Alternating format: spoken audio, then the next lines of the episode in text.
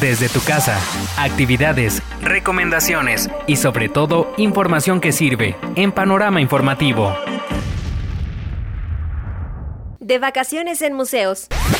En esta cuarentena nos queda mucho por aprender y descubrir, así que para este fin de semana te dejaré una recomendación cultural, pues nos faltan algunos museos mexicanos por conocer. Ponte cómodo porque vamos a iniciar nuestro recorrido desde tu casa. Museo Virtual de Pachuca. Arte, Historia e Identidad.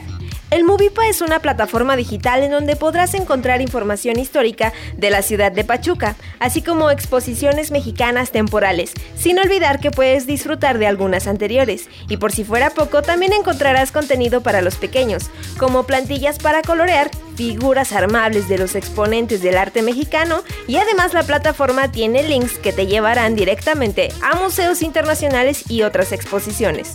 Museo del Objeto. El modo se dedica a contar historias mediante artefactos que acompañan nuestra vida diaria. ¿Alguna vez te has preguntado quién pudo imaginar, diseñar y producir ciertos objetos? Bueno, pues en este museo podrás conocer relatos y exposiciones fascinantes de muchos objetos de la sociedad mexicana. Museo Nacional de San Carlos. Aquí podremos disfrutar una colección de arte europeo de los siglos XIV al XX. Pinturas, esculturas, estampas y dibujos. Todo este cúmulo artístico único en su tipo lo podrás ver por dentro y por fuera, desde el gótico hasta el realismo en un solo lugar. Papalote Museo del Niño.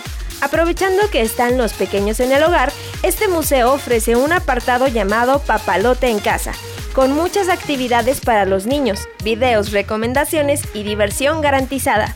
Museo El Reilete.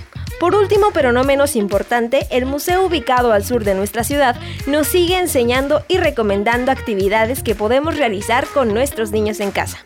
No olvides compartirnos tu experiencia en las vías de contacto de Panorama Informativo. Quédate en casa y disfruta de los museos. Almendra Lugo.